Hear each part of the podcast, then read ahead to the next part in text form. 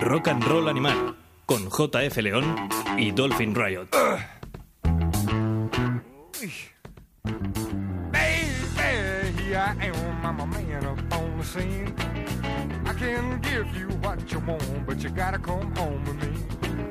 Honey, I got some good old loving and I got some more in store. When I get through whooping it on you gotta come back for more. Boys would come a damn by the dozen, that ain't nothing but drugstore love. Good little thing, let me light your candle, cause mama, I'm so hard to handle now, yes I am.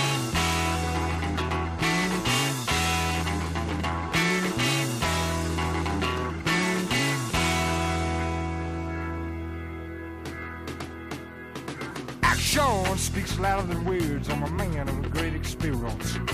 I know you got some other guy, but I can love you better than him. Come on, baby, and I'll take my hand. I wanna prove every word I say. I'll advertise your love for free, but you gotta place your ad for me. Boys will come damn by the dozen. That ain't nothing but drugstore love. Her little thing, let me light your counter. Cause mama, I'm so hard to handle now. Yes, I am.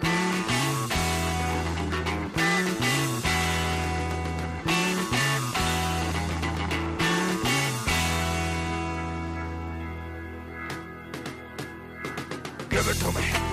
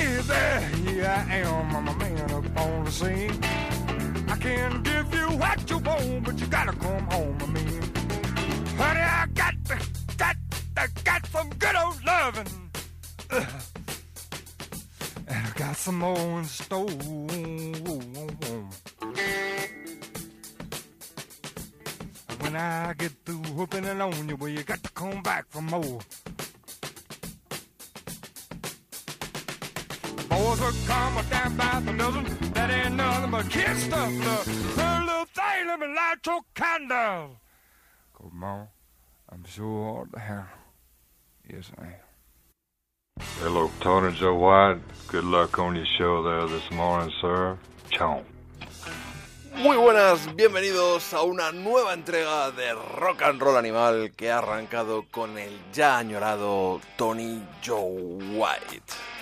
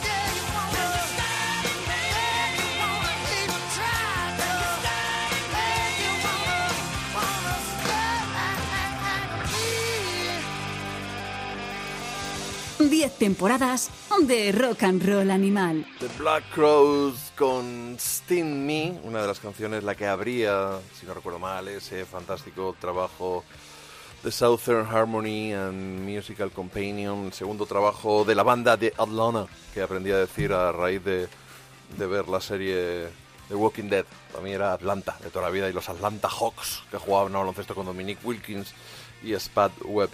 Y hemos arrancado con, con Tony Joe White. Bueno, voy- a adelantar los contenidos del programa, sí, porque vamos a pinchar mucho soul, vamos a pinchar mucho blues, vamos a pinchar rock australiano, incluso vamos a hablar de la película de Queen, con, vamos a introducir un nuevo personaje en este programa. Estábamos pocos y parió la abuela, podríamos decir. Y también algunas giras que, que vienen, como la de Robert John Reck o una nueva canción de Sol Lagarto, así que vamos a tener también una, una dosis de, de rock sureño. Y por supuesto tenemos aquí a nuestro becario de lujo, Dolphin Riot. Pues muy buenas a todos. Y tú estás dispuesto a hablarnos de blues, supongo. Sí, bueno, es un poco el plan, venir a hablar de blues y a intercambiar impresiones contigo en general. Y vamos a estrenar tocadiscos. Tenemos plato. Sí, tenemos plato y tenemos vinilos. Plato tenía yo antes, pero no funcionaba. Me tenía que comprar uno. Pues vamos a pinchar en vinilo, lo cual es un poco... Pues, millennial. Venirse No, arriba. No, hipster, hipster. Ya es millennial. Tú te has dado cuenta que ha dado la vuelta, ¿no? Sí, le hemos dado la vuelta al marcador. Has dado la vuelta porque ha claro, pasado, lo de tener vinilos ha pasado a ser algo de millennial. Claro, gente como tú. Mm, Sí, los millennials culturetas medio hipsters, así como yo, hemos pasado a ser coleccionistas de vinilos. Oye, ¿qué te ha parecido el dibujo que nos ha hecho Ladrón? es, es fantástico. No sé quién es el que está contigo en el dibujo, pero aparte de Pues eso, yo creía que, era- que eras tú, no me parezco. ¿no? No, no pasa nada, ¿eh? No, yo estoy me me ha halagado porque me incluyas en- encima en Me- un me décimo aniversario, dibujo, tío. porque es un décimo aniversario de un programa que has hecho tú durante 10 años. Sí, pero yo soy así de generoso. Has gusta- llegado hace cinco minutos y sin embargo estás ahí, a mi lado. Para la gente que oiga esto, que vea la foto, que sepa que el tipo con pinta de corruptor de menores que aparece dibujado no se parece a mí. Pero no pasa nada. Yo lo he, lo he- lo he comprobado con familiares y amigos, me han dicho todos, no eres tú, pero bueno. Y tampoco cuando te han mencionado, pues, eh, Diego Fortea, cuando te han mencionado mi queridísima Alicia Eras en esos nuevos indicativos en los que dicen Rock and Roll Animal, JF León, Dolphin Riot. No, ¿Tampoco sí. te mola? Sí, no, sí, no, sí, me gusta el dibujo. Y Ladrón es un tío al que respeto y admiro, sí, todo está muy bien. Pero no me parezco, ¿no? No te hay, pareces. a hay veces que te pareces a un dibujo y otras que no. La vida es así. Oh. Hombre, yo sí que le dije, y eso es cierto, y te lo reconozco, dije, yo quiero salir guapo y quiero que él no salga guapo. Tú pareces un héroe de acción de los 90, Bueno, que tampoco se corresponde con la realidad. Pero tú sales más parecido a ti que yo a mí. pero es que Ladrón ya me ha dibujado tres veces, a llevar a, bueno, pues a a ver, un poco de, de aquí ahora ¿no? le faltan dos todavía para... No, hombre, que está muy bien, hombre. Pasa que soy así. Tú por ¿no? ponerle pegas inconvenientes Yo soy de ¿no? hacer, de hacer, intentar hacer la risa, aunque no tenga gracia. y bueno. Pues eso ya lo has asumido. ¿no? Ya, eso tiene. Oye, mm, la, la conexión, ¿eh? El pobre Tony Joe White que nos dejaba un infarto de, de miocardio en su casa a las afueras de Nashville. 75 añitos, una pena el padre del swamp rock. Y tenía esta versión fabulosa del Hard to Handle de, de Otis Redding, que yo descubrí gracias a los Black Crowes.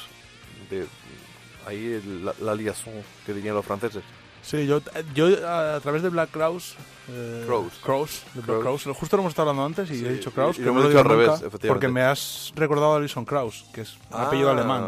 Pero bueno, la- la- vale. esa grande del fiddle. Es que me han metido, metes en, metes en mi cabeza conceptos que yo no, que no sé controlar. Yo a través de los Black Crows llegué tanto a Otis Redding, porque Yo. lo guay es Sí. decir lo contrario, pero no. Llegamos, Sí, es así. a- llegué a Stax, de hecho.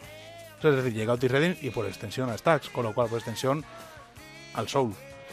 Pero también a Elmore James. El tema Shake, Your Money Maker. No recuerdo quién, porque no me acuerdo quién, o sea, hace muchos años. Alguien me dijo, no, porque los Black Crowes lo que hacen es lo que hacía Elmore James. Elmo James, que no es exactamente No, así. el slide tampoco. Pero sí que es verdad que la movida del slide, la afinación abierta, lo que pasa que el Moore iba en Open D y los Open D, oh yeah. En re abierto, el que significa básicamente que cuando tú das un acorde al aire suena un re. Ajá. Y creo que es Rich Robinson el que se afina en sol, en sol abierto. Que en sol abierto es la afinación mítica, es una de las afinaciones más míticas del blues y la que usaba Keith Richards. Pero en realidad, luego realmente lo que hacen los Black, eh, los Black Crows es coger el Exile on Main Street y a funcionar. Es decir, el tipo que me dijo Sir Moore James llegó a esa conclusión en su casa, se equivocó, pero si no es vero, es bien, es bien trovato, como dicen, porque, joder, llegué a Elmore James. Pero realmente tú te pones el Exile on Main Street y dices, Sí. estos tíos echaron dos tardes en casa con su familia, los hermanos, y dijeron, a funcionar con esto. Cuando lleguemos a un lagarto, recuérdame que te cuente una anécdota. Que está muy relacionado con esto. Con el Exile on Main Street. Sí, sí, sí, sí, sí. Lo que vamos a escuchar es de Magpie Salute, que los, mm, los pinchamos en uno de los primeros programas, y es que ahí está Rich Robinson, de los Black Crows, y Mark Ford, De los Black Crows también. también ex Black Crows, y espero también que ex que le diera el piste un poco menos que antes. Les- Vamos a escuchar en directo, vienen de gira, la daremos pronto la fecha, si no ya sabéis, vais mirando en Google, somos así de simpáticos, 12 de noviembre en Madrid, que yo, como tengo la entrada, lo sé. pero sabes que este no es un programa local, es un programa que se abre al universo por, por la red de redes. Magpie Salute en Google y a funcionar. Magpie, o sea, me has corregido. Yo he dicho Magpie. No importa, Ah, no te estaba importa. escuchando. Vamos a escuchar Wizard Time, una de las canciones de los de la última etapa de los Black Rose que, que de Magpie Salute hacen en directo.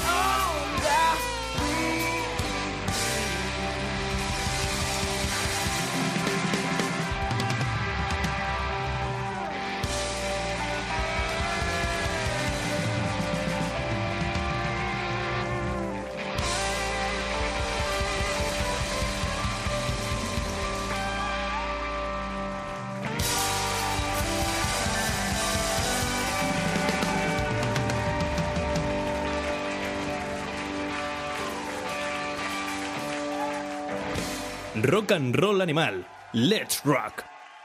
Wiser Time, una de las canciones contenidas en los últimos trabajos de los Black Crows. Es de los últimos, sí, ¿no? Bueno, quizá. Sí, de la última etapa. Sí, yo creo que sí. De cuando ya no se llevaban demasiado bien. Esto nos pasa por no prepararnos los programas. Porque venimos aquí a tocar de oído y al final.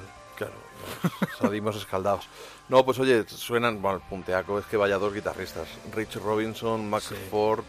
De hecho, lo bonito sería que los Black, Black Crows siguieran juntos y pudiéramos disfrutar de un concierto. Yo la verdad es que lo- la única vez que los he podido ver fue ya poco antes de que se En disolvieran. una esquena, me imagino, ¿no? En el Azkena, que lo que más me gustó de la Azkena fue Sex Museum, porque la verdad que el- a mí, esto es como siempre, tú vas a ver una banda con lo que tú tienes en la cabeza. Y cuando te encuentras con un grupo que prácticamente son mercenarios con un tipo al frente dándolo todo, que en este caso era Chris, pero realmente ver a unos tipos cruzados de brazos cuando les daba la luz, mientras esperaba que se hiciera el solo el otro. El batería que le falta, al batería también, no sé, a mí no me gustó el concierto. me- The Black Crows. si no lo hubiera Pero visto, tú hablas solo del hubiera último, oído ¿no? El... la última etapa, que de hecho Sí, pero el, el concierto de reunión en el Azkena fue apoteósico. Yo también les vi en un... No, yo no hablo del concierto de reunión en Azkena. Vale, ese fue apoteósico. Es- yo ese no lo vi. Yo le vi les vi también en un Festimat y les vi también en la Sala Canciller, en la presentación del, dis- del segundo disco, en el Ya, 92. pero, claro, es que los que los visteis en el 92, o sea, supongo que eso, porque me acuerdo encima cuando yo los vi, que realmente esa gira dudo mucho que fuera brutal. Y todo el mundo, sí, ha sido brutal, estaban, estaban como en su mejor momento. Y al- a los pocos meses se disolvieron por la movida de entre Chris y... Bueno, los hermanos ya se sabe. Bueno, pues en realidad fue Chris que les dijo, la banda es mía o dejo de respirar. Y dijeron, pues deja de respirar. Pues mira, yo te digo, la, la Brotherhood de, de Chris Robinson me gusta mucho, esto me gusta mucho, que hagan lo que quieran.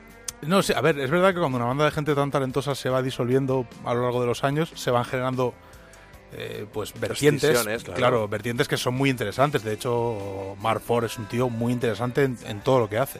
Sí. Entonces, realmente está bien, pero a mí, que he sido muy fan de los eh, Black Crows, y realmente te queda ese punto de decir, joder. También es cierto que con la edad que tengo era complicado que pudiera verlos, porque ni sabía que existían, en la etapa en la que mereció la pena verlos.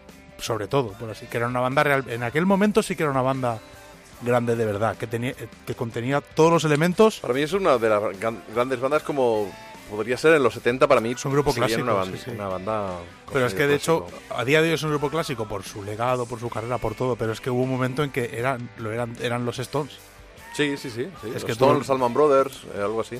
Era brutal eh, lo que, bueno, realmente pues, el tiempo pasa y las cosas suceden como suceden, pero es un grupazo y Magpie Salute va a ser un bolazo seguro. Bueno, el disco High Water 1 me gusta muchísimo. En el 19 va a salir High Water 2. El domingo tocan en el Anchoqui de Bilbao el 11 de noviembre. El lunes 12 en Madrid. Y el 13 en Barcelona, el Rasmatas 2. Habrá que ir a ver a, a esta gente que tantas alegrías nos prometen sobre, sobre el escenario. Y al final, ¿qué, ¿qué es la felicidad? Pues la suma de pequeñas alegrías como estas que nos podemos meter entre pecho y espalda de vez en cuando. Mucho mejor, por ejemplo, que un tema que han adelantado los Rival Sons, una nueva canción, Back in the Boots, que a mí me ha resultado un poco heavy ver qué te parece.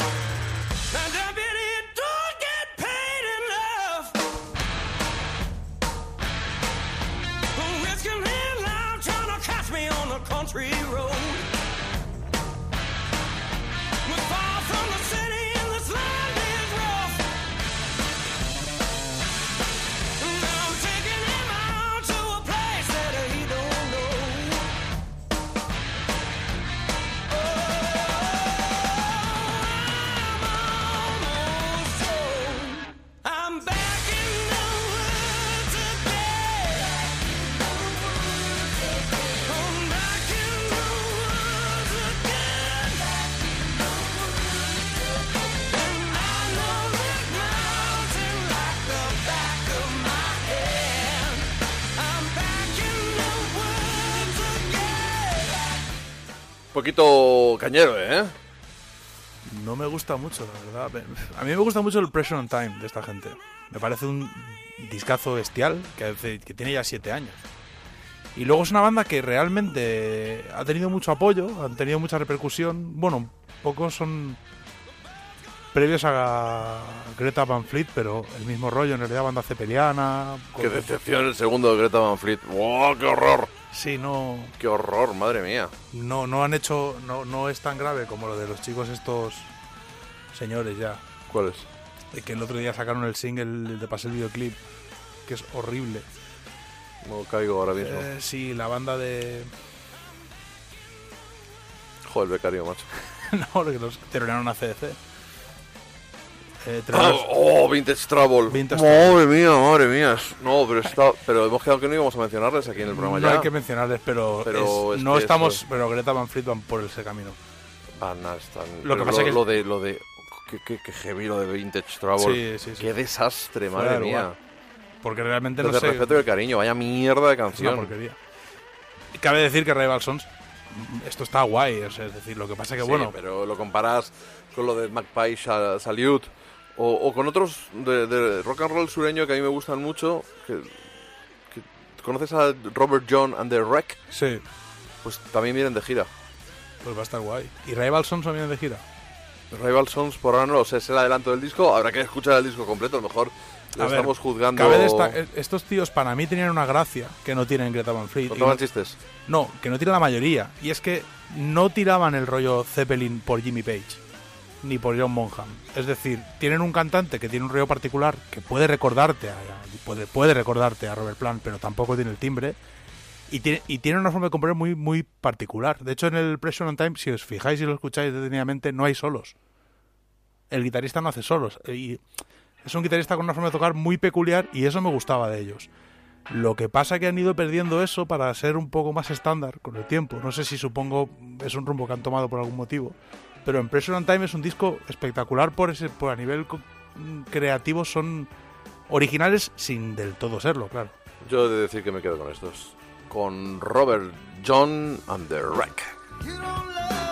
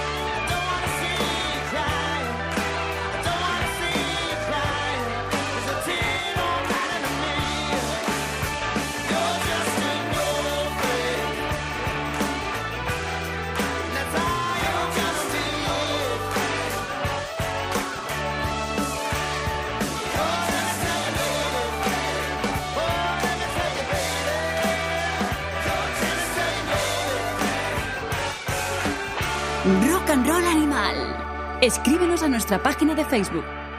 Old Friend, una de las canciones contenidas en el tercer y homónimo álbum de Robert John and the Wreck, una banda que están de gira por nuestro país se van a dar una buena paliza, 10 conciertacos en 10 días del 9 al 18, yendo de La Coruña a Zaragoza, luego al de Amayor, León, Cádiz, Estepona, Madrid, Murcia, Castellón y Barcelona. Tocan en Valladolid, en, En el pueblo este cerquita, la sidrería, ¿no? en el garito este que hablaste de ellos el otro día. Sí. ¿Qué tal? Con buen rollo, ¿no? Pues, hablaste bien de ellos, ¿no? Dijiste- Bueno, dije que era una gente muy divertida, que se tomaban sus copichuelas allí. Que Bueno, todos- hombre, dije que lo de Helsingland Underground, pues en un momento dado se molestó con uno de los clientes que estaba un poco cocido y le Todos- tuvo que decir shut the fuck up porque no paraba de gritar. Pero todos admiramos el espíritu libre de... sí, lo que pasa es que sí es cierto, te- te- tú tiras con bala, ¿no? Gracioso. ¿Eh? No. Ya no te voy a poder contar nada en privado porque es que ¿Qué? todo esto viene, pues, voy a hacerlo público, Pero he porque recibí el, eh, pues un correo de, de alguien un poco ofendido mm, por este comentario que hice, pues que, bueno, pues que dije que eran que un ya poco... está bien JF, ¿eh? porque vamos... eh, pues que, que yo dije que allí pues se tomaban unas birrillas y eso y se me enfadaron bastante. Me dijeron que, que bueno, que se emborrachan como en todos lados y que él ha Claro. estado allí muchas veces y que nunca. Le, le he explicado que era una broma y yo creo que creo que me ha perdonado, más o menos. o- Estás a un paso de sonarte la nariz con la bandera equivocada. ¡Oh! Es No, que pues eres el, el Dani Mateo de, se- de- se de la, me- de la divulgación. Se me mosqueó musical. mucho y me, me escribió mayúsculas y todo. No jodas. Sí, sí, sí, no, pero luego ya, ya me digo, disculpas, digo, hombre, yo no quiero ofender a nadie, yo no quiero ofender a nadie, esto simplemente es un chascarrillo. Pasa que cuando los chascarrillos lo hacemos gente sin gracia, pues claro, la gente se puede dar por ofendida, pero vamos, que lo que dije, pues que viene en al- mayúsculas es el, equivalente a darte dos hostias en los 90. Sí, los 90 te hubieran calzado un en el barrio, ya, pero... Pero ahora ya te escriben en mayúsculas. No, pero que yo me, me alegro que esta gente, lo, lo de los conciertos salvajes, que así se hacen llamar, que lo monten y que sea gratuito y todo eso. Yo creo que, que oye, que se puedan disfrutar de conciertos en cuantas más ciudades de España a gusto, pero que cerveza bebemos en todos lados. Y aparte son esto, conciertos salvajes y eso es salvaje, ya está. Sí, yo a mí me encaja todo perfectamente. Yo te digo una cosa, realmente como... A ver, me ha pasado en conciertos de decir, oye, por favor, afloja tronco que yo que estoy trabajando. Pero en general se agradece, hombre, como, como músico y como parte del público que el ambiente sea Sí, ¿no? erótico festivo, como quien dice. Maravilla. Erótico festivo, dice. Oye, vamos a escuchar, si te parece, el nuevo disco de Soul Jacket, que a mí me parece que es una banda que está bastante hermanada con Robert John and the Wreck.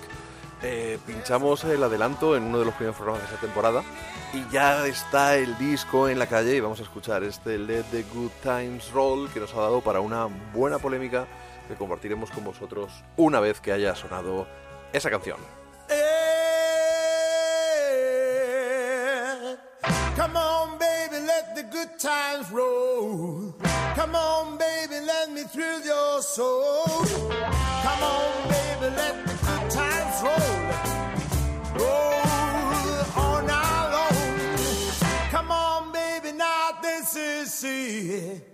You got something that I really wanna get. Come on, baby, let the good times roll. Roll on our own. Come on, baby, let's close the door. Come on, baby, let's rock some more. Come on, baby, let the time roll.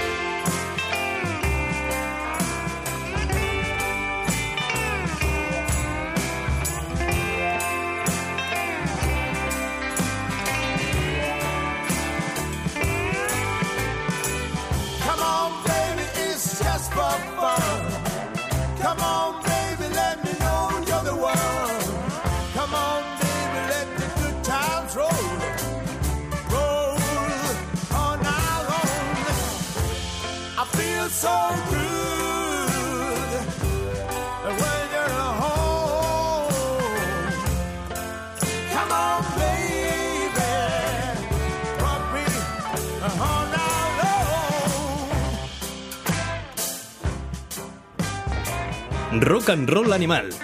Síguenos en Twitter. Let the Good Times Roll, una de las nuevas una de las canciones contenidas en el nuevo trabajo de los gallegos Soul Jacket, ese Plastic Jail que suena auténtica maravilla y en el cual este, este grupazo, este sexteto, se ha tirado un poco más hacia las canciones. Se han alejado un poquito de, esos desarrollos eh, instrumentales, aunque ju- justo la canción que está sonando de fondo lleva un poco la línea de, de los anteriores discos. Pero hay canciones como el single de adelanto o esta que son un poquito más directas, que son un poquito más sencillas, que más al acceso de, de todos los públicos y que estábamos discutiendo si era o no la de Ray Charles, porque ahí estábamos ahí, pues sí, pues también Freddie King, B.B. King, también la tiene J.D. McPherson, sí, pero la de J.D. McPherson no tiene que ver con la de Ray Charles y yo creo que esta tampoco es, o sea, La letra, desde luego, no. Tiene un rollo. ah, pues sí, claro, es, rock and roll, es, es un blues de 12 compases. Bueno, claro, es un 12 bar, claro. sí. Al fin y al cabo. qué, qué buenos son los Soul Jacket, no nos cansamos de decirlo. Y es un gustazo ver que en nuestro país hay, hay bandas tan fantásticas como esta, o como los Sol Lagarto, de los que hablábamos antes. Y es que los Sol Lagarto, esa banda catalana, pues se le comparaba mucho con los Black Crows. Y recuerdo que les invitaron en el programa de Carlos Pina en, en Radio 3, y no sé qué hacía yo allí, que coincidí. Y dije, bueno, sí, vale, son más jóvenes que los Black Crows, pero en realidad es que lo que hacen es beber lo mismo, y es lo que tú has dicho antes, es beber del Exile on Main Street Claro. y beber de los Allman Brothers, y juntarlo un poco con ese sonido, con esa mezcla de raíces. Pero bueno, esto es lo de siempre. Esto es, eh, a ver, lo, lo lógico es tener un poco más claro realmente de qué se está hablando. Es decir, comentas como Son Lagarto, cuando los comparan con M-Clan, vamos a ver, aquí tanto M-Clan como Son Lagarto tienen las mismas influencias. Lo- la única diferencia es que a M-Clan les ha ido bien. Por Sí, así pero- decirlo, a nivel pero ojo, comercial. en Eso es los primeros discos, si no recuerdo, los dos primeros, si no recuerdo mal, los dos primeros eran en inglés. Estaban bastante bien, eran Sí, pero quiero decir que si. Son Bueno, Lagarto, inglés, mira, no si Son Lagarto hubieran vendido un millón de discos y M-Clan 40.000, la gente diría que M-Clan son No, como no, Son Lagarto. No, estoy de acuerdo porque cuando, el, eh, cuando M-Clan se ponen ya eh, con el Carolina y hacer versiones Bueno, de Steve cuando- Miller Band, Sí, sin embargo los discos que han hecho después, de Memorias de un espantapájaro y otros cuantos, un poco más intimistas, me parece que tienen M-Clan muy buenas canciones, sin embargo el otro era muy facilón y era para todos No los lo públicos. Claro, pero no me refiero a eso, me refiero a que realmente cuando se buscan influencias hay que ir un poco más al origen, porque a veces es que realmente desde Black Crowes hasta cualquier banda de, Black Crowes, hasta cualquier banda del estilo que esté tocando en un local de ensayo por aquí, tienen de referente lo mismo. O sea, es decir, es probable que yo llegue, evidentemente yo llegué a un disco a través de los eh, Black Crowes y no al revés. Eso está claro, pero realmente la influencia final es siempre la misma y eso es un poco la gracia de la música, que a través de los artistas, aquella gente que se dedica a divulgar, está bien que le ponga un origen concreto para, para que el público, sobre todo el público para orientarla. más joven, eh, sí. tenga acceso a música muy antigua, que es lo al final bonito de reivindicar un estilo. Bueno, pues yo disfruté de bolacos de esta gente y estuvieron en la Esquena Rock Festival. Estos días también están tocando... No sé, no sé si se han pasado los conciertos o no, con esto no vienen a Madrid, ahora lo buscamos. eh, Yo los he visto muchísimo a Solagarto claro, en Barcelona. y tienen un nuevo tema, Quema el Sol. Vamos a escucharlo y os decimos luego las, las fechas de, de sus conciertos y ojalá que esto signifique que la banda se reactiva y tengamos un nuevo álbum de estos catalanes.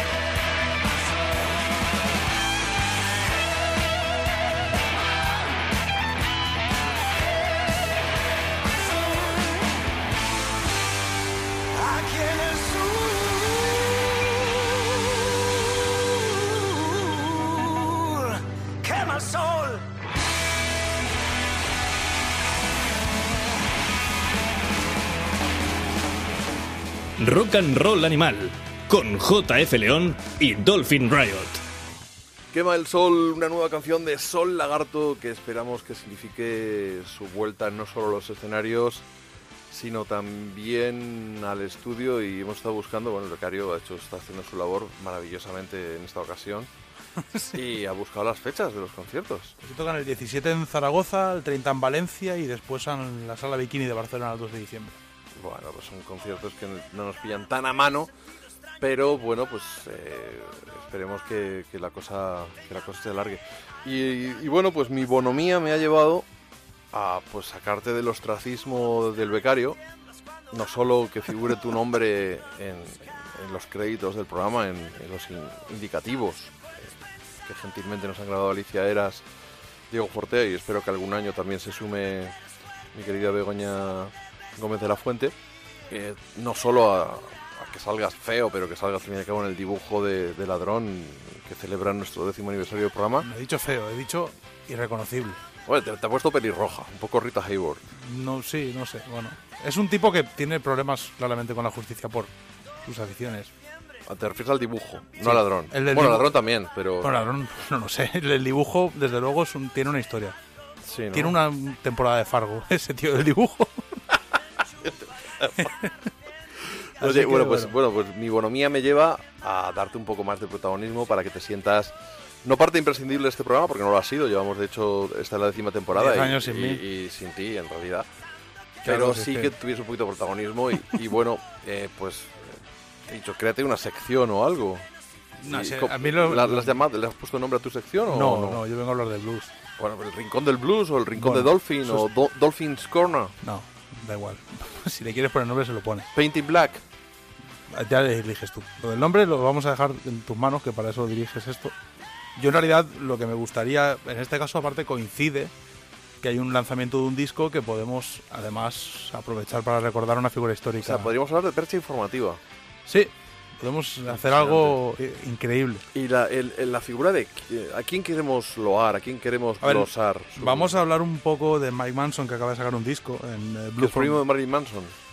Pues en principio yo creo que no. Se llama Mike Tenía- Manson. ¿no? tenías que decir no porque uno se escribe con U y otro con A. Bueno, yo no entro. Tío, a lo mejor son familia, que Marilyn Manson nadie sabe... Sí, sí. Tú nunca sabes con quién está relacionado ese hombre.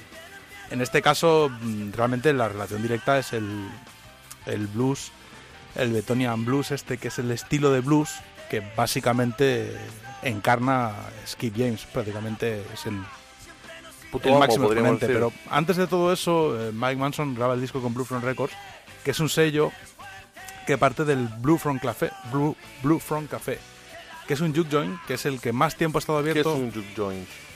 Un juke joint es concretamente el tipo de garito, como hemos acordado antes, que había en las plantaciones, el tipo de garito en el que se había, podía ir a ¿Plantaciones, apostar ¿Plantaciones de qué?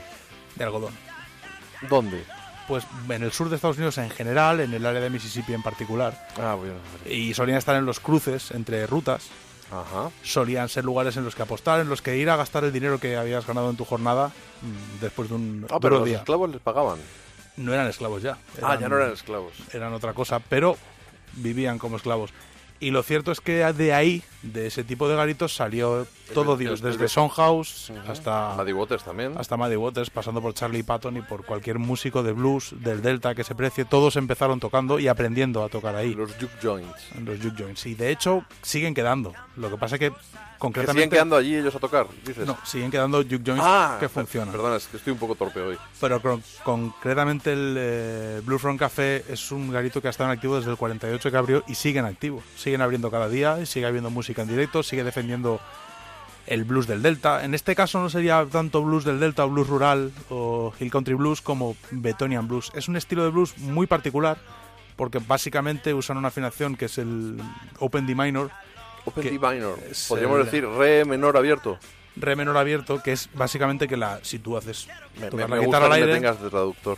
suena en re menor abierto. Y esto hace que suene tan particular, porque básicamente cuando tú escuchas a Skid James, realmente lo que encuentras en él es particular sin saber exactamente por qué, que es la gracia. Es decir, él, él realmente su forma de tocar es la forma tra- tradicional del blues. Lo que cambia es la afinación y la voz en falsete que usa. Es algo que prácticamente encontramos solo en su música. Él, bueno, comparte comparte maestro con eh, Jack Owens, que es una de las influencias de Mike Manson, y el maestro es eh, Henry Stacky, que es una, una figura legendaria también. En realidad. No se sabe exactamente si realmente este hombre desarrolló esa técnica o si Skip James tocaba así por algún motivo.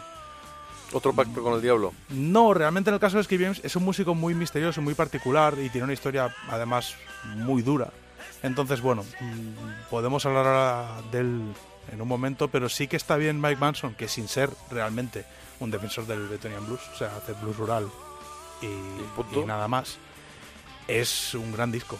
Un gran disco que salga en 2018 y que, bueno, esperemos que tenga algo de recorrido, es muy complicado. Lo editan en vinilo y lo puedes comprar directamente a la discográfica, no tiene, no tiene distribución, evidentemente, a nivel internacional, pero eh, creo que aparte es una edición limitada de 500 copias. Entonces, los que lo quieran comprar, que pongan Blue Front Records en Google y que lo busquen. Pero merece mucho la pena Mike Manson, que es de Minnesota, por cierto. Pinchamos una de sus canciones, ¿te parece? Sí. Spike, por ejemplo. Pues sí, mi favorita el disco.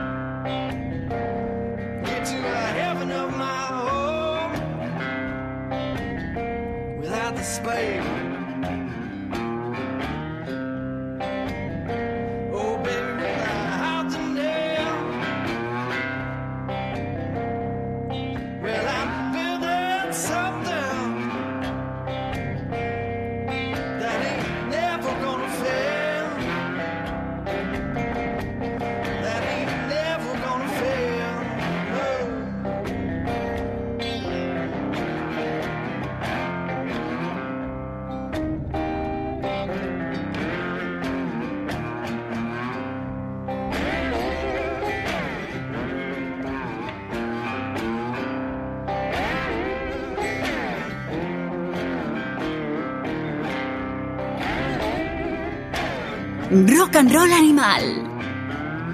Ahí estaba este Spike, contenido en el segundo disco de Mike Manson, blues rural hecho por jovenzuelos en el siglo XXI.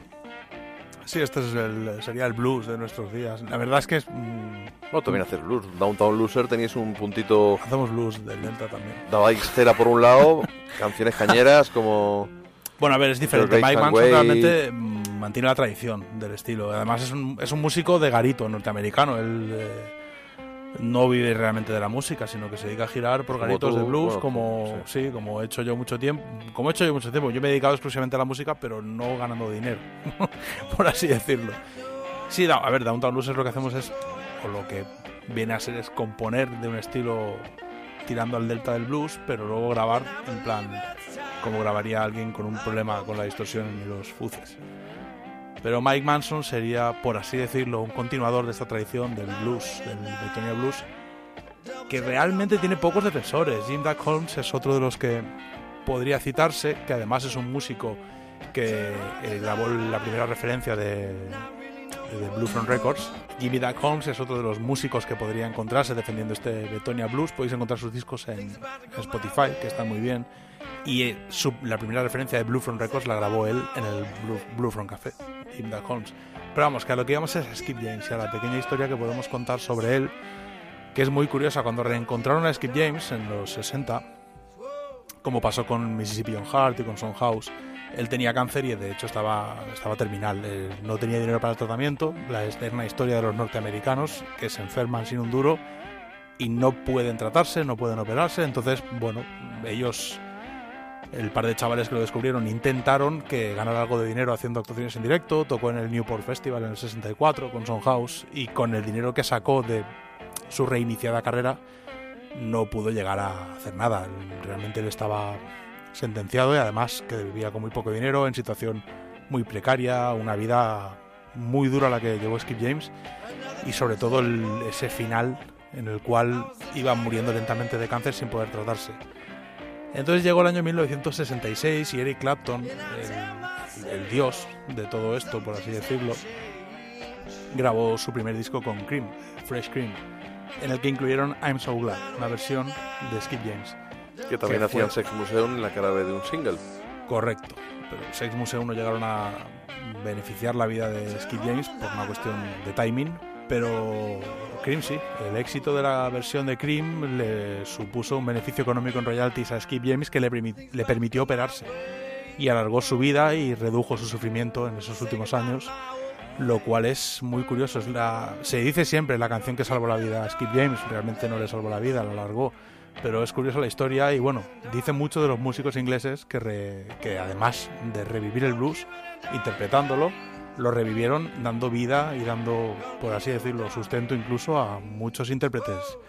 Desde James a Muddy Waters, no fue el único que se benefició del, del Sí, la- las míticas sesiones londinenses, ya sea de, de Howling Wolf, de, de. Muddy. Waters, también de, hay de un disco Chuck Berry. de Chuck Berry, del y disco de ro- es brutal. rodeados de músicos pues de, de los Faces, de del Spencer del, eh, del Spencer Davis Group también, ahí estaba Steve Beat- Wingwood, de Ringo de Starr colaboraba, Paul Ringo, McCartney. de los Stones, eh, vamos, la verdad es que bueno, pues es algo una historia que nos fascina y que os vamos trufando con canciones como este Hard Time, Killing Floor.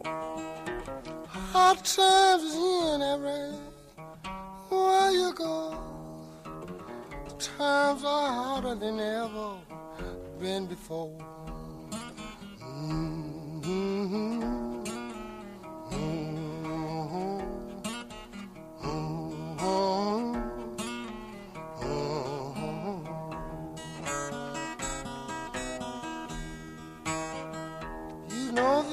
People they are drifting from door to door, but you can't find no heaven. I don't care where they go.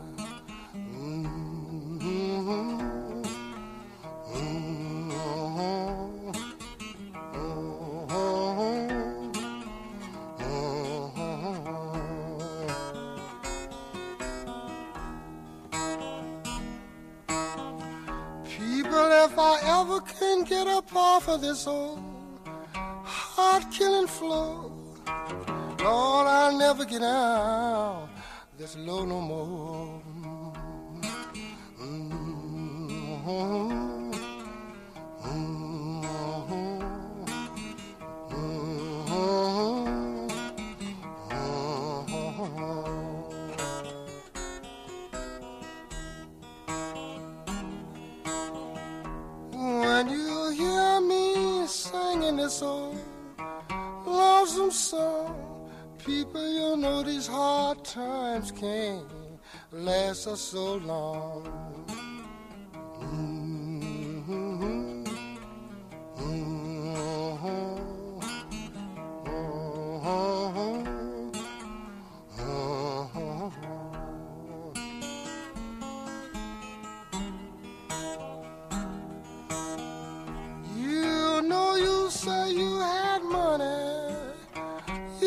Be sure. Don't these hard times gonna kill you? Just drive along so.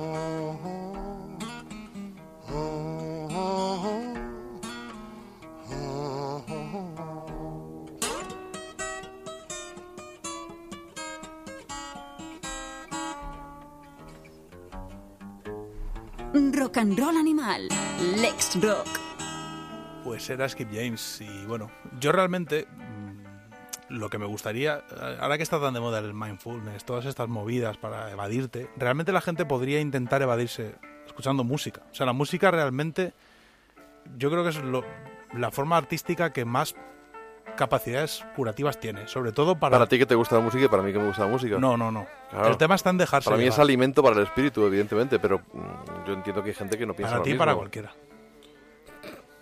Lo que deberías Dame papito, dame mi amor, dame No, papito. pero, el, el- pero el tema es que- Claro. a ver, la, la base sería que la gente tuviera un poquito más de iniciativa a la hora de encontrar la música, evidentemente, pero más allá, realmente... Es una talla perdida. Yo también tuve treinta y pocos años como tú. No, pero y si el pensaba problema, de- que... el problema del blues es que la propia gente que escucha música no escucha blues. Pero es que, vamos a ver, eh, es que generalmente, te, te voy a, te voy a confesar algo, a lo mejor no lo sabes. Pero mira, eh, la gente suele empezar escuchando música de su generación. Yo era Heavy Metal claro. Thunder, adolescente, porque en Ciudad Real era o Mecano o Barón Rojo. Y eh, evidentemente la opción estaba fácil. Entonces, pues me crié escuchando Iron Maiden, Judas si Priest, ya son- Saxon, yo- Motorhead. eso y luego ya vas creciendo y yo, pues, yo que sé, gracias a las versiones de Gary Moore llegué a los Yardbirds, no sé Ya, cómo, porque pero no había Google. A ver, Llegué a los espera, Small porque- Faces. Pero eso, llegó- no, eso ya no es así. Bien.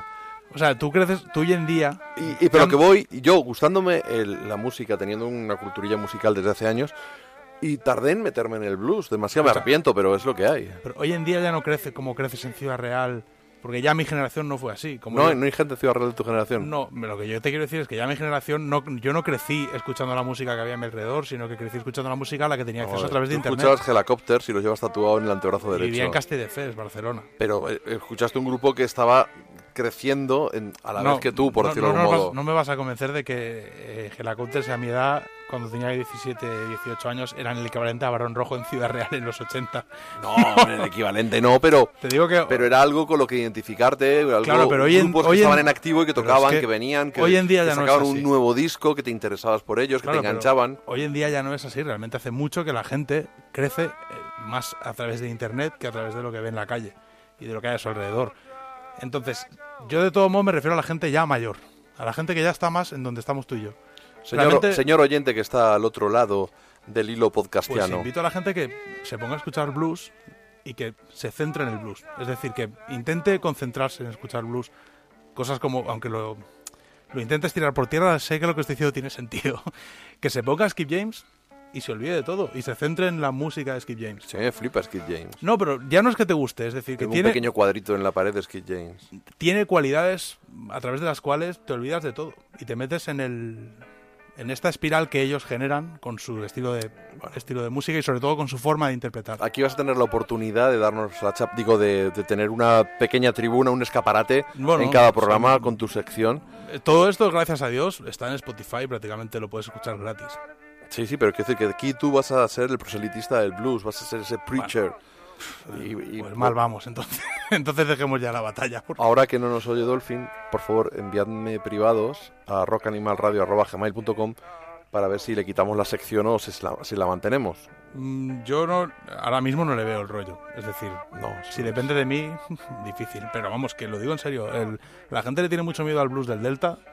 De hecho, el otro día comprando discos, el, el señor de la tienda de discos, el vendedor de discos, que es un tío que sabe un huevo de blues, una tienda que está, ahí, en- que está en Madrid, cerca de Ganitos, me decía, Pues no, puedes hacer publicidad.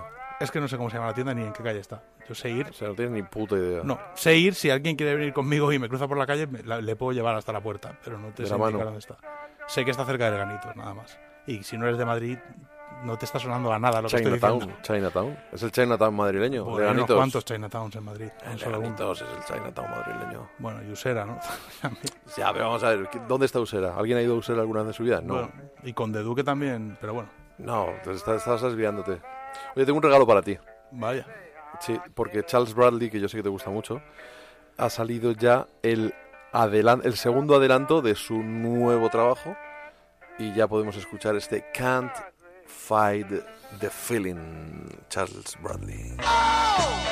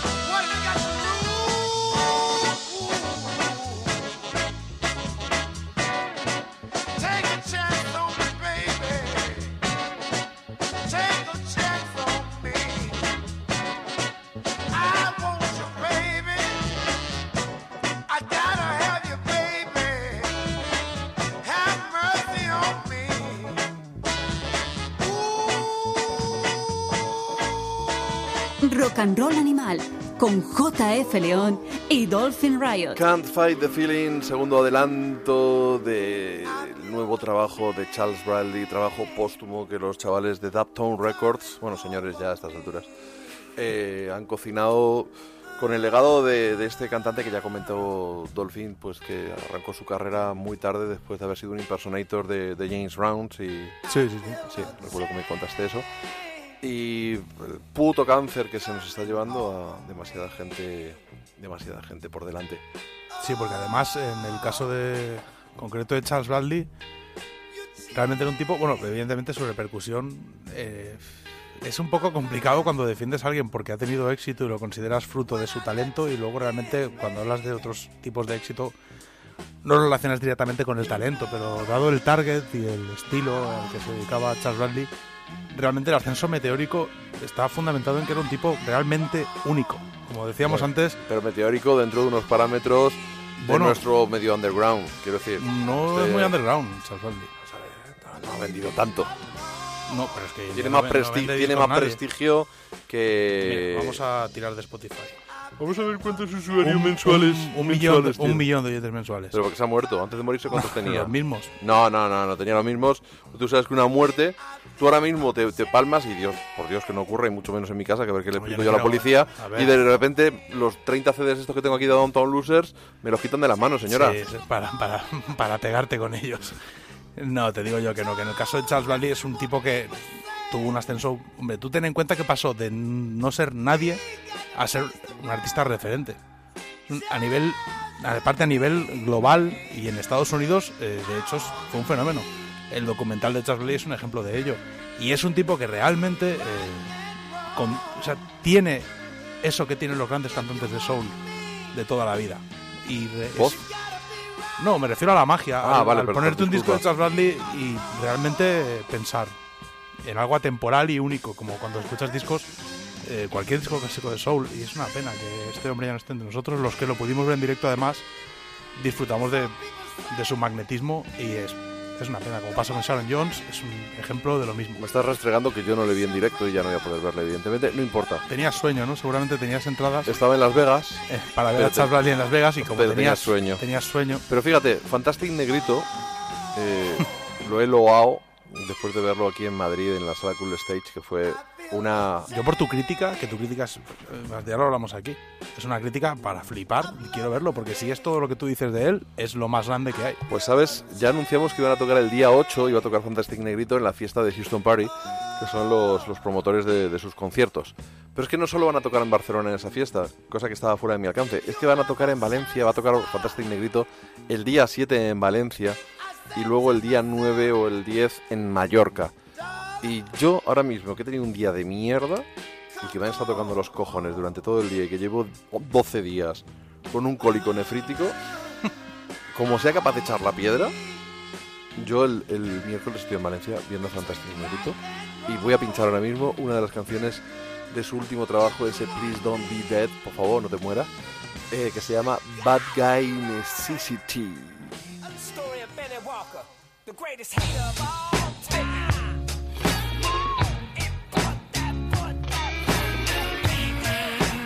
Oh, what a fate.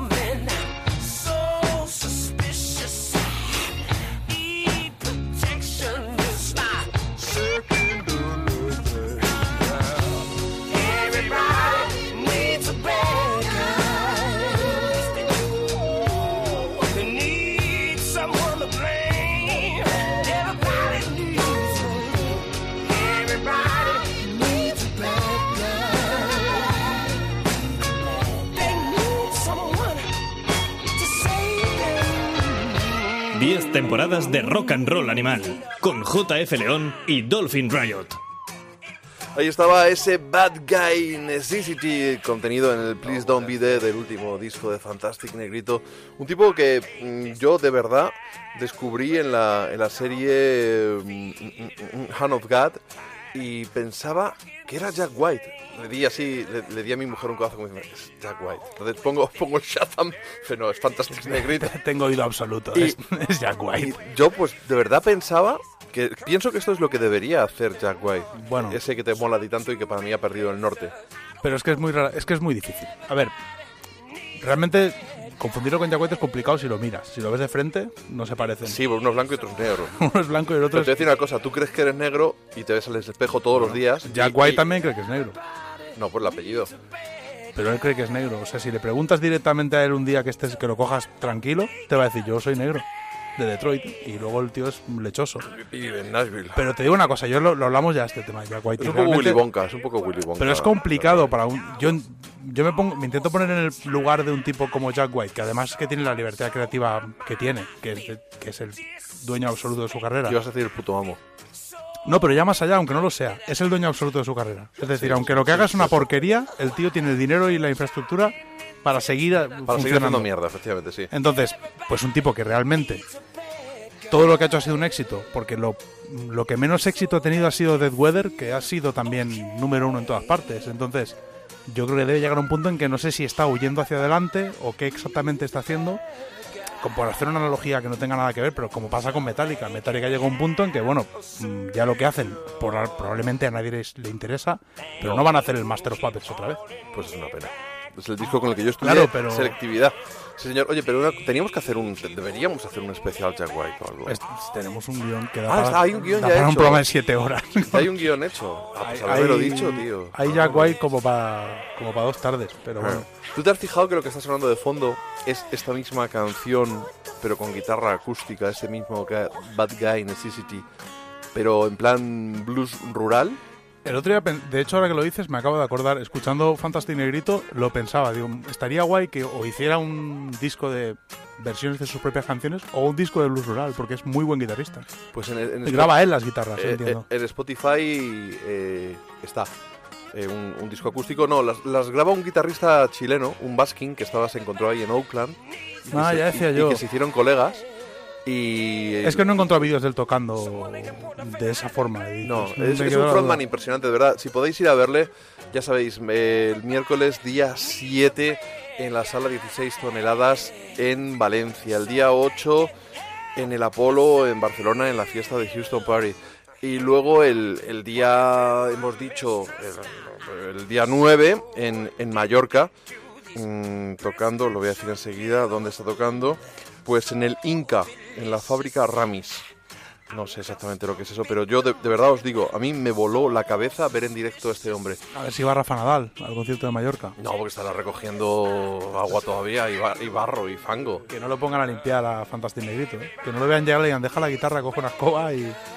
Pero bueno, desde el...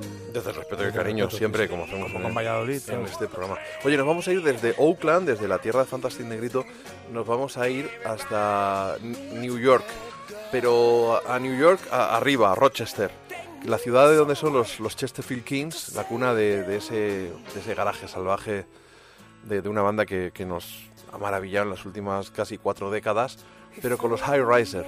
Tienen un, un toque beat, garajero también, y están de gira, están de gira por España y, y como tenemos un programa que es de servicio público, yo creo que si conseguimos que la gente vaya a los conciertos de estos artistas, pues los, los managers y los promotores serán millonarios y pues nos regalarán un jamón ibérico o algo no, así en, no lo en. Navidad. ¿no? Comprad, sí que es por lo menos que haya música en directo. Si les compráis merchandising, es probable que puedan seguir haciendo Ah, discos. estoy maravillado. Mira, vamos a escuchar. Todavía no tengo el, el nuevo disco que, que están a punto de sacar los High Risers. No hay ni single de adelante, es que lo estuve buscando, pero no he encontrado Sí, nada. en Spotify no hay nada de eso. Es que es Ni en YouTube, la, ni- la plataforma esta de los millennials. No, me refiero que no hay nada de adelante. Vamos con ese Foundation Rock, uno de las canciones contenidas creo que en su anterior trabajo Once We Get Started. You better check the foundation.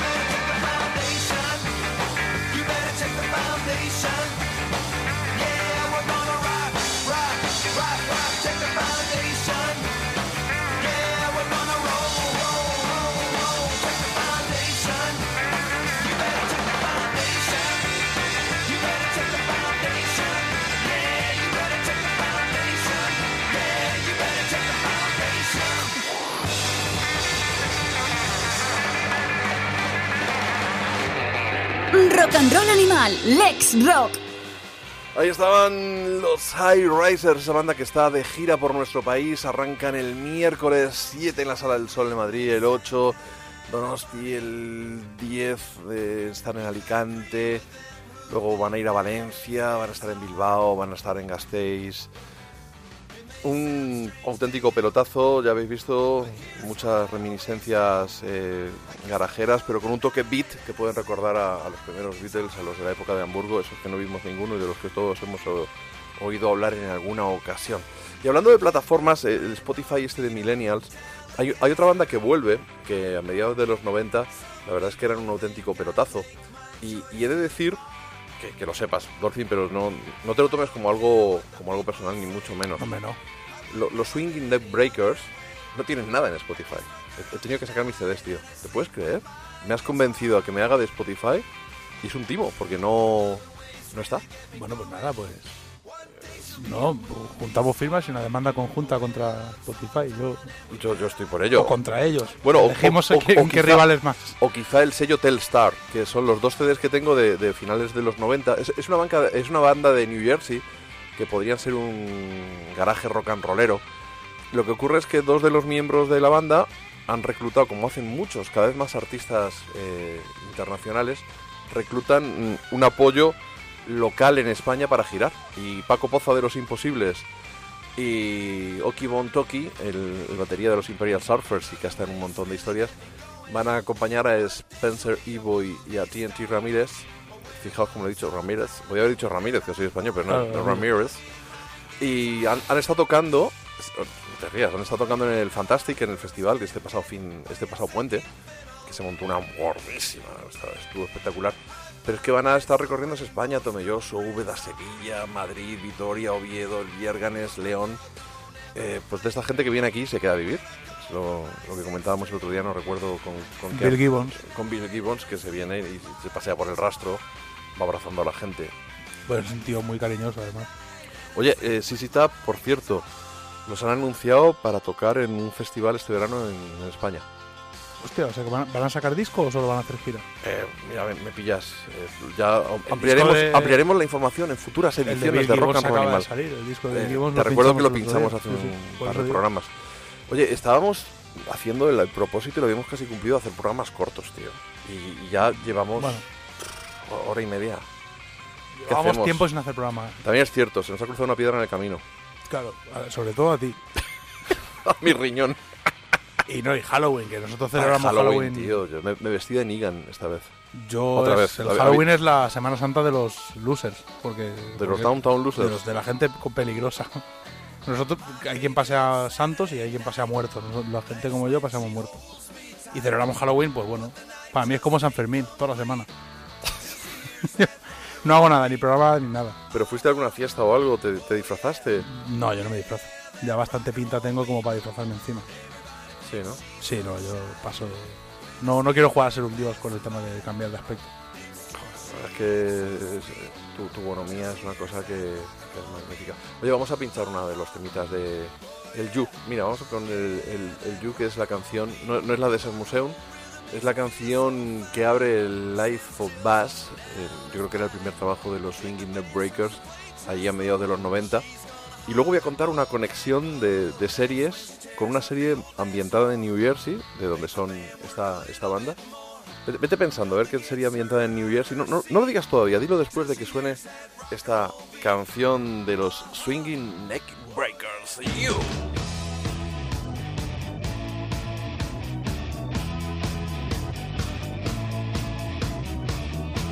You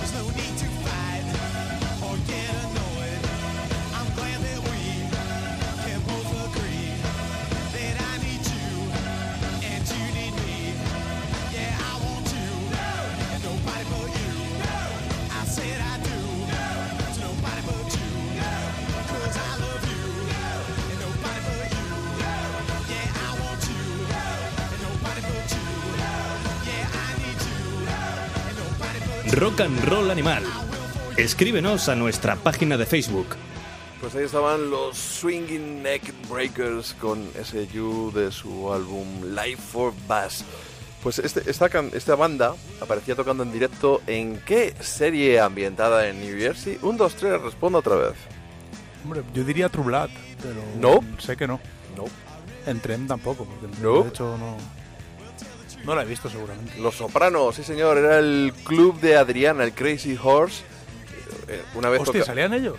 ellos salían, Es también salían los Chesterfield Kings. Los Chesterfield Kings sí que me acuerdo, pero... Y salieron, los Chesterfield Kings había una vinculación muy clara y es que grabaron en ese momento para We Cool el Para- sello los- de, de Steve Van Sant que hecho, era... los, produjo Steve Van Sant o No solo recuerdo, los no recuerdo, no Yo- recuerdo. Yo, sé que pin- yo sé que salían los Chesterfield Kings porque claro, soy muy fan de ellos, pero no, no me record- no lo recordaba. Pues también salieron estos muchachotes, los Swinging Neck Breakers, que están de gira por nuestro país y que yo os recomiendo que vayáis a verles porque tienen un, directo divertido y además pues van acompañados pues, por gente muy, muy querida por nosotros. Ya sabéis, desde el día 9 hasta el 24 van a estar tocando en nuestro país en un par de tacadas, 9, 10, 11 y 12, luego 16, 17, 22, 23 y 24. Y sabéis que hay un invento maravilloso que se llama Google en el cual vais a encontrar las fechas de, de su gira de este Spanish Tour de los Swinging Neck Breakers. No sé, te he dicho que me comprado un plato. Has- aparte de que lo estoy viendo, sí, me, ¿Te suena, no? me lo has comentado. Oye, pues eh, he descubierto que la Kiyama que yo tenía era cojonudo y que el Sony que me compras es una mierda, pero funciona. La Kiyama no, te tengo que repararlo. Pero como estás intensito y querías pinchar vinilos, pues, pues me, me- he tenido que pasar por caja y me he dejado llevar por las por las opiniones de la gente que compra en Amazon. Y eh, Esa "Oh, gente este no- plato es cojonudo. No, es nada, limpio, una, es una mierda. No es trigo limpio esa gente. O sea, suena, no suena mal, pero mi Akiyama tenía ahí contrapeso, tenía. O sea, es una cosa. Tú sabes que los que opinan, a- hay gente que opina en Amazon que, que les, aparte les regalan cosas. Sí. Claro, tú te puedes hacer opinador en Amazon, Oh, que es como ser contertulio, pero ya en, en- en versión muy, muy chunga. Versión de segunda. Tiene que ser fantástico, ¿no? Que no, no estoy de coña, eso es así. Bueno, pues yo quiero que pinchemos un vinilo que me ha llegado. Es una reedición de un mítico álbum de rock australiano. Son los Celibacy Rifles, eh, la banda del amigo Ken Stidman. Y hay un sello italiano que lo ha reeditado, Área Pirata. Círculo área pirata. Bueno, pues eh, Bill, gracias por habernos enviado este vinilo que, que vamos a disfrutar. Y yo creo que con esta canción vamos a encontrar la vinculación entre esos maestros, Radio Berman, que tenemos que hablar, tenemos pendiente hablar todavía del, documental, y estos alumnos aventajados de Celibite Rifles de Ken Stidman. Vamos con ese Strange Day, Stranger Nights.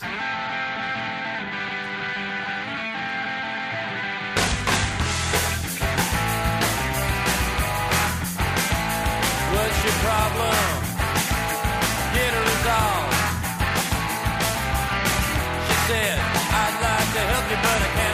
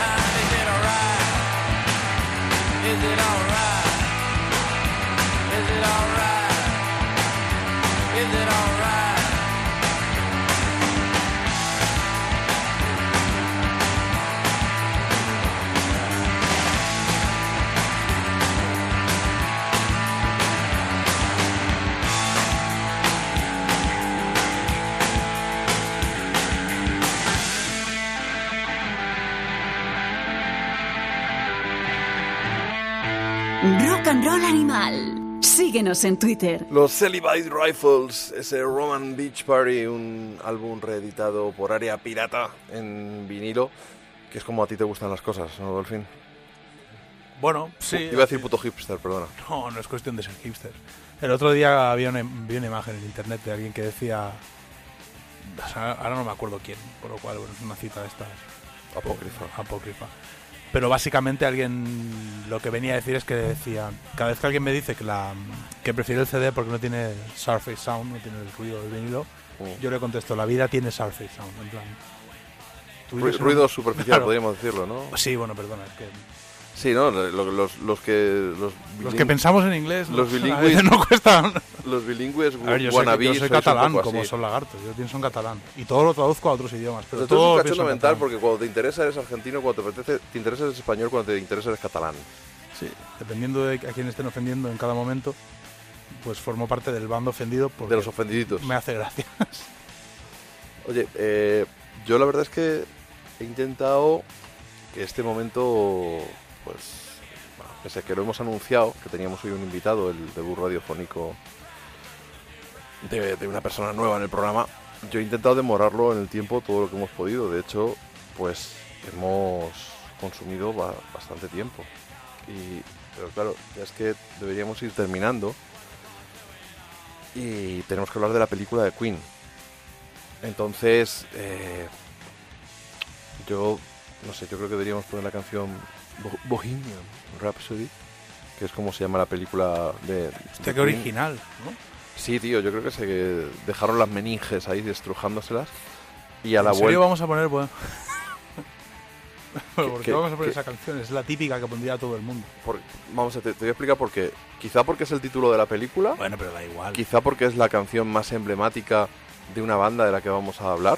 Bueno. Vamos, si te parece bien, que si en un momento dado tú tienes problemas, Yo pondría Your Mother Down, pero bueno, vosotros ya... Pues mira, lo que vamos a hacer es luego, mientras vamos hablando de la película y creamos un poco de, de diálogo o de, o de polémica, porque yo no tengo claro cómo va a acabar esto, pues podemos mm, en un momento dado ya poner de fondo pues Your Mother Down, Seven Seas of Rye, eh, lo que queráis. Innuendo no. No, no, no, no, innuendo, no. Show must go on, ¿te parece? Tampoco. Tampoco. Venga, vamos con Bohemian Rhapsody, que es el título de la película de Queen. Is this the real life? Is this just fantasy? Caught in a landslide, no escape from reality. Open your eyes, look up to the skies and see. I'm just a poor boy. I need no sympathy. Because I'm easy come, easy go. Little high, little low. Any way the wind blows doesn't really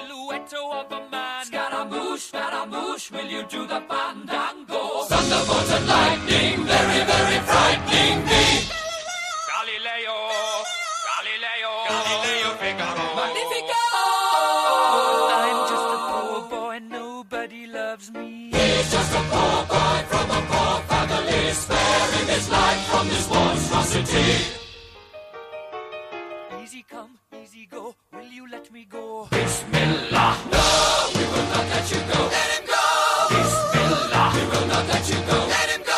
Bismillah, we will not let you go. Let me go! We'll not let you go. Let me go! We'll not let you go. Let me go! Oh, mamma mia, mamma mia. Mamma mia, let me go. Beelzebub has a devil put aside for me. For me. For me.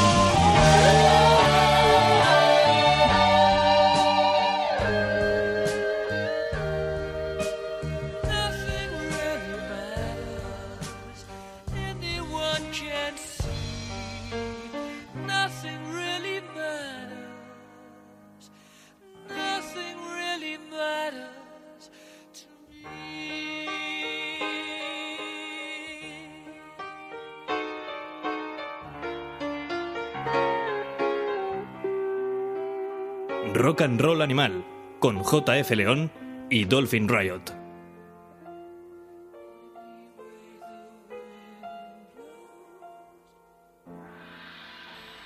Bohemian Rhapsody, para muchos la mejor canción de la historia, eh, es una cuestión de gustos, obviamente, eh, aunque no se puede negar el componente eh, artístico, la- la valía artística de una canción que podrían ser seis unidas, combinando punteos rabiosos de rock potente con partes operísticas, eh, fue una labor de producción absolutamente titánica, y es una de las partes que más me gustan de, de la película Bohemian Rhapsody, tanto la grabación como pues un poco la pelea, la discusión con el capo de la discográfica, que no estaba dispuesto, creo yo, de una manera bastante razonable, a que una canción de seis minutos fuera lanzada como single, más allá de que mencionaran alguna canción que sí que fue éxito, siendo bastante larga, o yo qué sé, el American Pie de, de Don McLean. Y ya estamos aquí, estamos ya inevitablemente teniendo que dar con el Your Mother Down sonando de fondo, que es lo que ha pedido Dolphin y lo que pide el puto el becario, pues va a misa. Vamos a dar la bienvenida a Giorgio Pantano. Muy buenas, Giorgio. Muy buenas noches, JF. Eh, tú, al igual que yo, viste ayer la película de Queen. ¿Qué te pareció? Vamos a ver, yo no sé hasta qué punto soy objetivo porque tengo que levantar las cartas. Queen es el grupo de mi vida y yo creo que si sonara Queen con un acuario de fondo podría estar mirándolo horas. Moviendo la boca, no sé. Oh, Correcto, como en Fargo, como en los títulos de crédito de Fargo. Pero intentando hacer un ejercicio de objetividad, si es que eso para mí es posible cuando estamos hablando de estos cuatro señores, a mí me gustó mucho la película. Vamos a... Sé que el becario no está de acuerdo, yo soy el meritorio del becario, entonces mi rol aquí va a ser eh, acabar dando la razón o no sé si vaciando los ceniceros. Pero bueno, con el tema de Queen creo que puedo dar la cara y la película me gustó, superó mis expectativas y creo que dentro de lo que cabe, dentro de ser un biopic autorizado, es bastante honesta, cosa que se agradece en este tipo de películas. ¿Tú vas a ir a verla, Dolphin? No, no, yo vi Venom y bueno, Sí, pero estábamos, Nada que ver estábamos con- hablando de Queen. No, no, me- no me gustan los biopics, como ya hemos hablado alguna vez, y menos aún uno de Queen. ¿Pero por qué no te gusta Queen? A ver, eh, hay un sector de la población que no, da la cara normalmente, pero que existe, que esa gente está ahí y los quiero visi- visibilizar. Es decir, hay gente que no aguanta a Queen, aunque reconoce su categoría artística. Pero es que no aguanto a Freddie Mercury, no puedo con Queen, no puedo con John Deacon, no puedo con Roger Taylor y Brian May, como es astrofísico, le voy a perdonar la vida, pero no puedo con Queen, no puedo. Pero le perdona la vida por su categoría científica, podríamos decir, por Sí, su calado. me, me gusta que sea astrofísico. Es- ahí, ese lado de su vida creo que es el que... Creo que es donde debió centrarse, en la astrofísica, pero bueno, también la guitarra no se le da mal. A Night at the Opera es un discazo y tienen una carrera espectacular, pero no, no puedo con, una carrera, tiene una carrera espectacular, pero no puedo con Queen. no puedo con ellos, no puedo, no puedo hacer nada contra ese tema, es, es algo que me supera. Y Freddie Mercury es que no puedo con él. No lo aguantas. Hubo una etapa de mi vida que me gustaron cuando era un chaval, era joven e inocente, pero luego ya Pero vas creciendo a- y vas diciendo, por Dios, qué A pesadilla. lo mejor, de gente". pero a lo mejor te pasa un poco como Clarice. Y, Y lo de Bohemian escucha- Rhapsody- Y cu- escuchas a los corderos por la noche. Es la típica canción, Bohemian Rhapsody, que le gusta a la gente que no le gusta la música. Es canción que la gente... Pero que me digas eso de Radio Gaga, No, y Bohemian porque pues, Rhapsody estoy seguro que a Giorgio le gusta Radio Gaga. Por supuesto. como Bruce Springsteen. Es- hay, hay Pero, gente- a ver, a ver, a ver, es que estamos Hay- mezclando las churras con las No, merinas. pero hay una categoría de artista que es el artista que le, que le gusta a la gente que no le gusta el arte. Queen son uno de ellos. Es verdad que a mucha gente con mucho criterio sí le gustan Queen, porque Queen... A mí la primera Queen. etapa de Queen me, me- me gusta mucho. Bueno, no me refiero, no personalizo en vosotros. Hablo de la sociedad. Bruce Springsteen, otro ejemplo. Realmente vas a un pueblo de Bruce Springsteen y la gente que está ahí no escucha música en su casa, ni le interesa. Pero eso es distinto. Es lo mismo. Si Queen siguieran de gira, cosa que no, Pero, pero vamos a ver, pero vaya la gente o no vaya a sus bolos. da igual. No, decir, sí, ACDC eran igual de buenos. Sus Yo sé que no tengo viejos- razón, ¿eh? Sus discos viejos, de, los discos viejos de ACDC eran igual de buenos cuando tocaban para 5.000 personas que cuando tocan para 70.000 o, o 50.000. No, pero yo no voy por ahí, eso me da igual. Entonces, Quiero decir que yo sé, parto de la base de no tener razón, pero yo sé que hay un sector, una minoría oprimida, que opina como opino yo. Y bueno, hay que, yo qué sé, sé que es una postura absurda y que, en fin. Yo pero como- no aguanto a Queen, no puedo con ellos, y menos aún voy a ver un biopic de Queen al cine con la gente comiendo palomitas. Es que prefiero... pero por ejemplo, George y yo fuimos juntos ayer al cine y ni nos dimos del- ni nos cogimos de la mano ni comimos palomitas, estuvimos viendo la película. Porque no quisiste, pirata. Pero, Dolphin, por alusiones, eh, estamos contigo. Yo sé que hay terapias que te pueden sacar de este nudo de dolor. Porque yo te estoy mirando a los ojos y sé que no sientes lo que estás diciendo. Sé que te gusta Queen, lo que pasa es que eh, la sociedad o tu rol ante ella te obliga a no reconocerlo. Pero yo creo que con un poquito, si nos cogemos la mano, como hicimos JF y yo en el cine, y no ponemos un par de no lo reconoceré jamás. eh, bueno, bueno, bueno, bueno, bueno. Ese es otro tema que no vamos a entrar, pero ahora fuera de bromas. ni, ni salí. Bueno, bueno, bueno, bueno, bueno. No lo, no lo llevemos, no lo llevemos por ahí que tenemos familia. Pero el- lo que yo te quería comentar es que si escuchas eh, la música sin prejuicios, como un disco de George Michael, que me imagino será otro de tus ídolos, estoy convencido que reconocerás que Queen ha marcado una época en el rock. Han sido creadores, han evolucionado. Luego sí es cierto que han tenido etapas malas, como todos los grandes, correcto. Pero luego también acabaron para mí en una nota muy alta y eh, es una banda para, para seguir y para disfrutar. A ver, estamos hablando de la, de la película de todas formas. Eh, La película, una cosa que yo le pegaba codazos, el pobre tiene que tener cardenales todavía, el pobre Giorgio. Tiene que tener cardenales porque yo cada vez que había un anacronismo le pegaba una hostia. A mí, por ejemplo, que, que el- que la fiesta del Fairmont Hotel que hicieron para presentar el disco Jazz, en vez de celebrarse allí en Nueva Orleans, se celebrara en casa de él en plan guay, de, ay, tráeme travestis, tráeme contorsionistas. Y que encima estuviera sonando eh, Crazy Little Thing Called Love, que es una canción que se grabó tres años después. Y que encima llevara ya el pelo cortado a lo The Game cuando compusieron el We Will Rock You. A mí esas cosas me han chirriado mucho y yo creo que a cualquier fan de Queen le- le- les debería fastidiar un poco ese tipo de, de incoherencias. Sí, y hay, pero creo que hay dos más dolorosas desde el punto de vista de- histórico. Sí, Giorgio. sí, no, no puedo, no puedo aguantármelo más. Dispara. Según eh, sus biógrafos más eh, reputados, Freddie Mercury eh, supo que tenía el SIDA dos, tres años después de lo que se dice en la película. Yo creo que eso ya condiciona todo. Y luego también, y repito, a mí me ha gustado la película y luego entraremos además... eh, yo creo que vi a Freddie Mercury. Es imposible estar mejor que el actor protagonista, pero lo que yo creo que el peor anacronismo, aparte de que he citado la película, es cómo citan el Live Aid como el momento de refundación del grupo, lo cual es cierto. Pero Roger Taylor llega a decir que eh, llevaban año y pico sin tocar, que tenían una semana para prepararlo. Eso es mentira. Ya me tocado dos meses antes en la gira del, Por de- del Works. supuesto, la, todo el, eh, la carrera en solitario de Freddie Mercury, bastante fallida. Por supuesto, con dos discos, Mr. Bad Guy y Barcelona. Fue dos años antes de lo que citan en la película. Y esa licencia yo creo que era innecesaria. Porque s- tiene mucha fuerza la película, el momento en Live Aid, y no me quiero adelantar por si luego volvemos ahí. Pero mm, no entiendo cómo estando Brian May y Roger Taylor de asesores de la película han podido caer en algo tan burdo que creo que no hubiera condicionado el sentido artístico de la película. No, no entiendo por qué. Sí, porque hubo un momento muy emotivo, que es cuando él se entera de que tiene SIDA, que en la película ocurre, como tú dices, antes de, antes de lo que ocurrió en la realidad, y suena el Who Wants to Live Forever, que encaja dentro del discurso narrativo de la película, ¿no? ¿Quién quiere vivir para siempre? Lo que pasa que si lo estás poniendo en el 84, 85 y esa canción es del 86... pues, Correcto, a Canon Magic. Mal. A lo mejor en la realidad sí podría haber sido, porque si realmente lo descubrió más tarde, a lo mejor el Kind of Magic ya estaba ya estaba grabado, pero para mí es un lo, lo- lo retuerce un poco torticeramente. Y luego que sí, que se parecen mucho, que el casting es muy bueno, que lo hacen muy bien.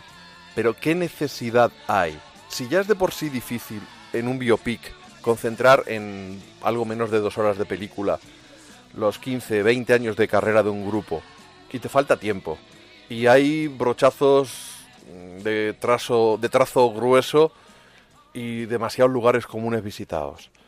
¿Qué necesidad hay de que emplees 10 minutos en ver lo bien que lo que imitan como lo hicieron en el Live Aid, que es el final? ¿Por qué no lo pones al final de la película el Live Aid de verdad en los créditos finales? Y, dedicas ese metraje a explicar otras cosas que han quedado en, en el aire, por ejemplo. Para mí eso es un fallo muy gordo e innecesario. Ver qué bien imitan en el Live Aid. Hijo puta, ponme el Live Aid de verdad. Sí, lo que pasa es que el Live Aid, y vuelvo a hablar como fan de Queen, fue un momento de resurgimiento de la banda. Estaban en un momento con muchísimas dudas, eh, se planteaban eh, carreras en paralelo, sobre todo Freddie Mercury, que está en un momento personal muy perdido. Y el Live Aid fue un momento, digamos, una epifanía por la cual el grupo sale adelante y la verdad es que eh, entra en una actividad frenética. La pena es, desde el punto de vista musical y humano, lógicamente, la enfermedad de Freddy que para todo eso. Porque, eh, de hecho, eh, que mucha gente no lo sabe, el nombre de Arcane of Magic es eso. O sea, eh, se dedica a la, la idea de un grupo que estaba rota en las relaciones humanas, donde pensaban que ya habían dado todo lo que tenían que dar. Dejaron una grandes discos, se quedó el film, no estará de acuerdo conmigo. Pero a partir de la Canon Magic, que para mí es un muy buen disco, y también de Miracle, después Yo es como descubrí a, a Queen, ¿eh? Con la banda sonora de la película Los Inmortales, con el Kind of Magic. yo lo descubrí eh, con el de Miracle, que estaba en sexto Después, de GB. tú vienes más joven que y- yo. Claro, No es difícil. Bueno, eh, la verdad es que tengo 41 años y de Miracle en sexto de GB Número de DNI, me por voló favor. la cabeza. Eso lo, lo digo después de la grabación porque... Breakthrough. Yo, de- Correcto. yo soy el único. Yo descubrí a, lo- a Queen porque en el instituto había un colega que era muy fan de Queen y yo en aquella época era muy punky, pero me dijo, yo era muy fan de los, sigo siendo muy fan de los hermanos Marx. Me dijo, hostia, pues Queen también lo son. Y los discos de Queen se llaman como las pelis de los Claro. hermanos Marx. Y por eso, Y en las carreras, noche la A Night ópera. at the Opera fue el primer disco que escuché por eso. Porque me flipa la peli y dije, va, déjame el disco. Y eso es, a ver, en los 70 eran un grupazo. Muy influenciado por los Who, pero bueno, Os he dicho que estoy escribiendo un libro de la primera etapa de los Queen. ¿Os suena, no? Vagamente. me suena, me suena. Algo, con- algo llevo yendo en los últimos años. Con, con Cepi y con un dibujante buenísimo, Rago. ¿Y lo vas a terminar? Yo creo que sí. Yo creo que sí. Queríamos sacarlo para, para, el, para el estreno de la película, pero se cruzó en mi camino una panda de hijos de puta que me han jodido la vida los últimos meses.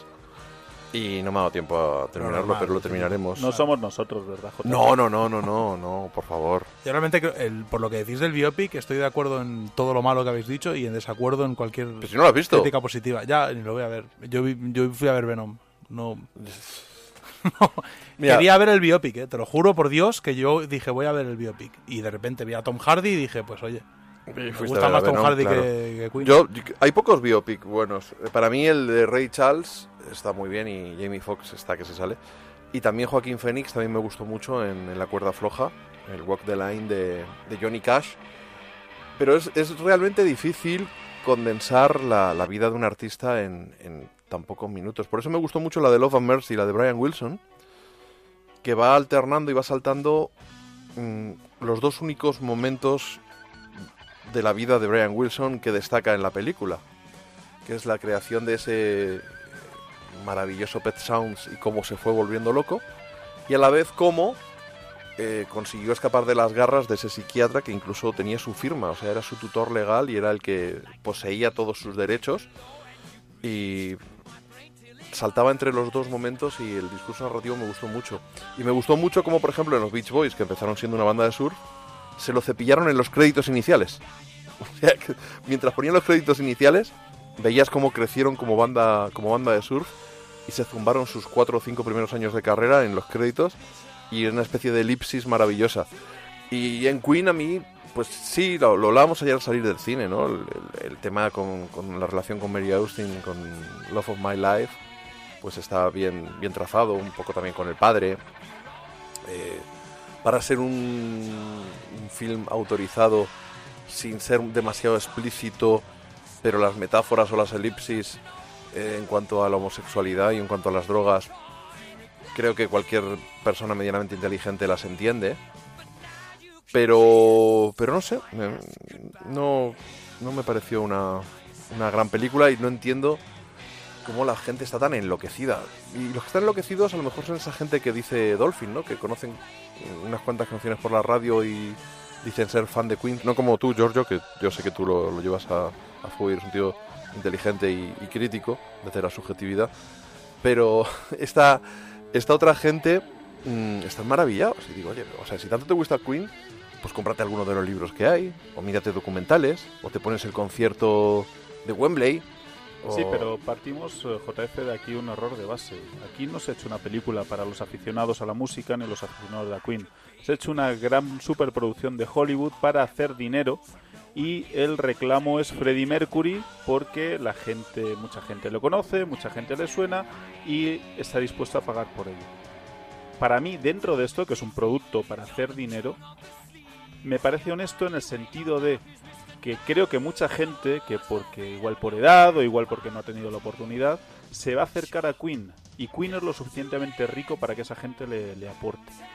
Y sobre lo que tú decías, dentro de lo que son los biopics, eh, creo que es un biopic autorizado, lo cual tiene el riesgo de que sea algo tan edulcorado como otros biopics que hemos hablado otras veces, que eh, de tan edulcorado no sabe a nada y es un, son un insulto al artista, pero en este caso yo creo que todo está ahí. Toda la, toda la crisis, digamos, o todos lo, los complejos y los eh, de Freddie Mercury con su pasado, con su familia, con su origen, con su sexualidad, su crisis de identidad, las drogas, todo está ahí.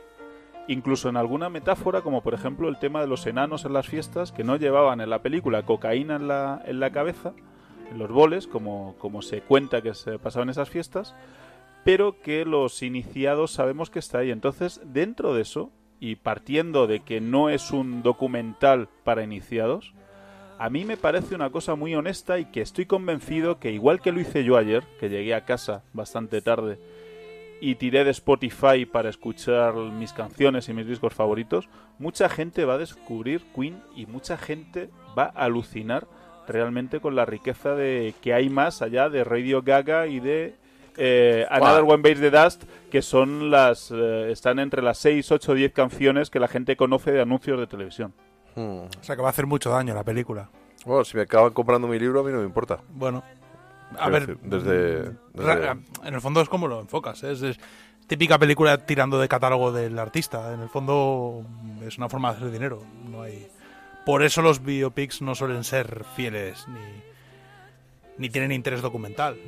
Pero vamos, que yo como fui a ver Venom tampoco voy a decir nada más de película. Yo ayer vi también Smallfoot, ¿eh? no voy presumiendo de eso. Por cierto, los Yetis están muy bien retratados en esa película. ¿Te sientes identificado? Porque el aspecto que tienes tú es un poco de Yeti. Yo calzo un 47, creía que lo de Bigfoot iba por ahí. Pero es...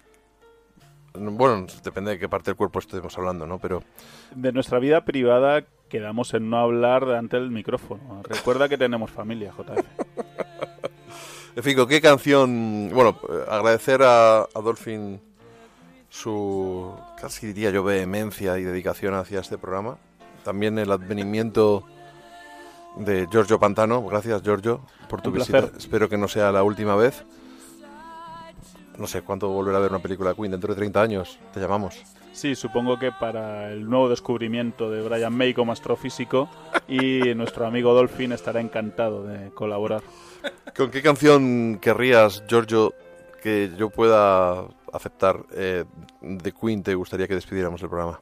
Pues eh, para como sé dónde estoy y sé a quién le debo la oportunidad de estar aquí, vamos aparte de, de un cierto dinero, que es lo que me cuesta este, este micrófono, yo votaría por o propondría la canción de Queen Stone Cold Crazy que tocó Metallica en el homenaje a Freddie Mercury. Creo que es una gran canción, desconocida para muchos fan medio de Queen, Stone Cold Crazy. Una ¿Pero quieres la original canción. o la de Metallica? No, quiero la de Metallica para que vosotros, como sois muy de versiones en este programa, Sí, que yo sí, soy fiel somos, lo seguidor, somos, lo somos. y huir un poco de lo convencional. Y además, eh, a mí como fan de Queen, tremendamente emocionado por la muerte de Freddie, recuerdo muy bien ese concierto y fue de mis momentos más memorables. Entonces yo diría que Stone Cold Crazy, la versión de Metallica del concierto de... O sea, quieres la del concierto, no te vale la que grabaron luego en, en estudio. Correcto. Chicos, un placer y, y bueno, pues nos escuchamos dentro de muy poquito de nuevo en Rock and Roll Animal.